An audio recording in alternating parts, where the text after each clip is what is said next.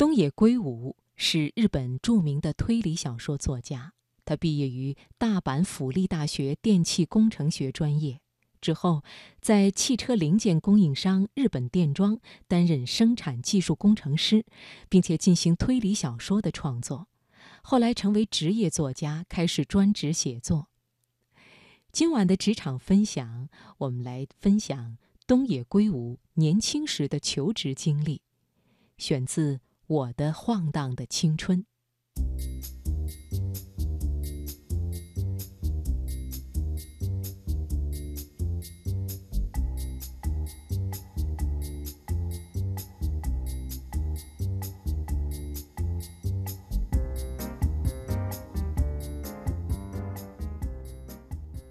从很久以前开始，人们就常说，日本的大学最差劲的地方。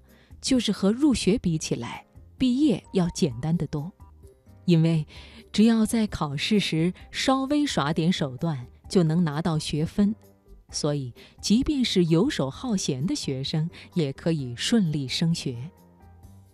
入学已经整整三年，我居然仍然对电气工程学一无所知，就那样升到了大四，现在想想，真觉得挺不正常。一路下来畅通无阻，光这个事情已经挺厚脸皮了。况且我还企图靠这样的考试技巧直接混到毕业。更不知天高地厚的是，我甚至开始考虑如何混进一家企业。到大四之后，按照毕业课题，我们没几人分为一个小组，被塞进了指导教授的研究室。接下来的一年，我们就要在这里做实验、写报告、开讨论会。第一次去研究室时，指导教授对我们说：“说老实话，今年的求职形势依然很严峻，各位要了解一下这个情况。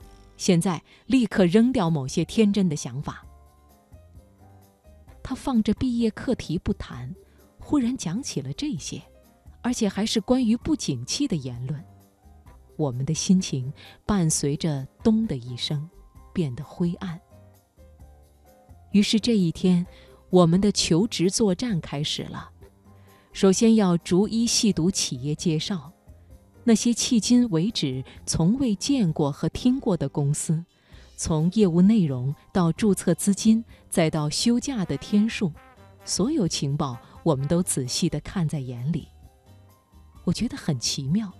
因为每每想到万一找不着工作该怎么办的时候，无论多么小的公司，看起来都是那么的出类拔萃。到了五六月份，企业会公布对大学开放的推荐名额，那时候我们必须获得大学推荐才能去参加招聘考试，所以。大学能拿到哪些企业的推荐名额，就成为了命运的十字路口。七月的某一天，我们每人都拿到了一张纸，上面有姓名栏，下面还有三个空格。发纸的助教老师说：“把自己想进的企业从第一志愿开始，按顺序写三个交上来。”当然，大家心里都明白。这并不是仅仅盲目的写下三个自己想去公司的名称就可以高枕无忧的事。不用我说，各位也都应该明白。到了这种时候，决定胜负的关键就在情报量上。掌握什么人将哪家公司选为第一志愿是先决条件，尤其是那些看上去成绩比自己优秀的人，必须要一个不漏地查清楚。我将第一志愿定为在整个日本也算得上首屈一指的 K 重工。我要进这里，我要造飞机，我是这样想的。但是当我将这些告诉助教老师后，老师的脸立刻沉了下来。你还是放弃那个念头吧，他说道。为什么？嗯，虽然有些难于启齿，不过。A 也选了 K 重工。A 是和我同一个研究室的同学，在我们整个电气工程学专业里，也算是数一数二的人才。这可不行！我立刻就想通了，决定转换方向。接下来，我看上了日本最大的汽车制造商 T 汽车，但我觉得希望应该也很渺茫，因为其他人不可能放过这家公司。果然，后来我得知隔壁研究室的才子已将其列为第一志愿。之后，我决定剑走偏锋，试着去找一些并不广为人知、实际上规模又很大的公司，那就是和之前提到的 T 汽车同属一个集团的汽车配件制造商 N 公司。但是，抱有同样想法的人肯定还大有人在。果然，我得到消息，其他研究室的一个男生也盯上了 N 公司，而且棘手的是。和那家伙比起来，我的成绩到底是好是坏，还没有任何头绪。那么接下来就要运筹帷幄了。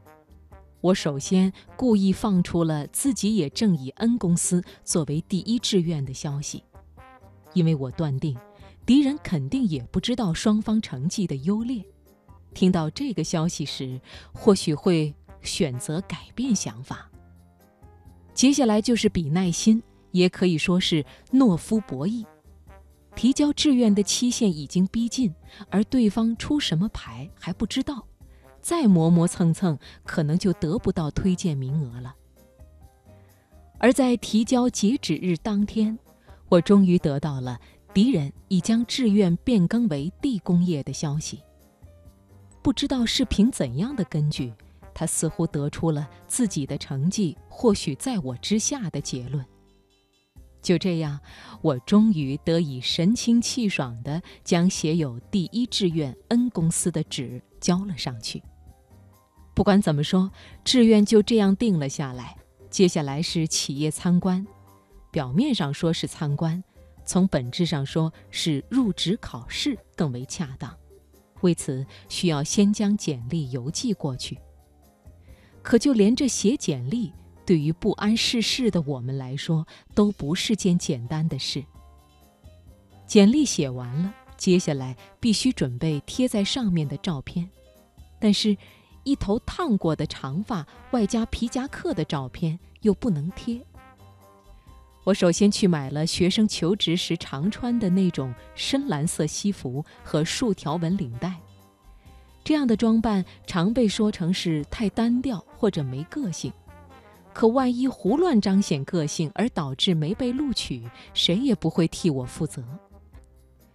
服装备齐之后，接下来还需要将发型也变得没个性。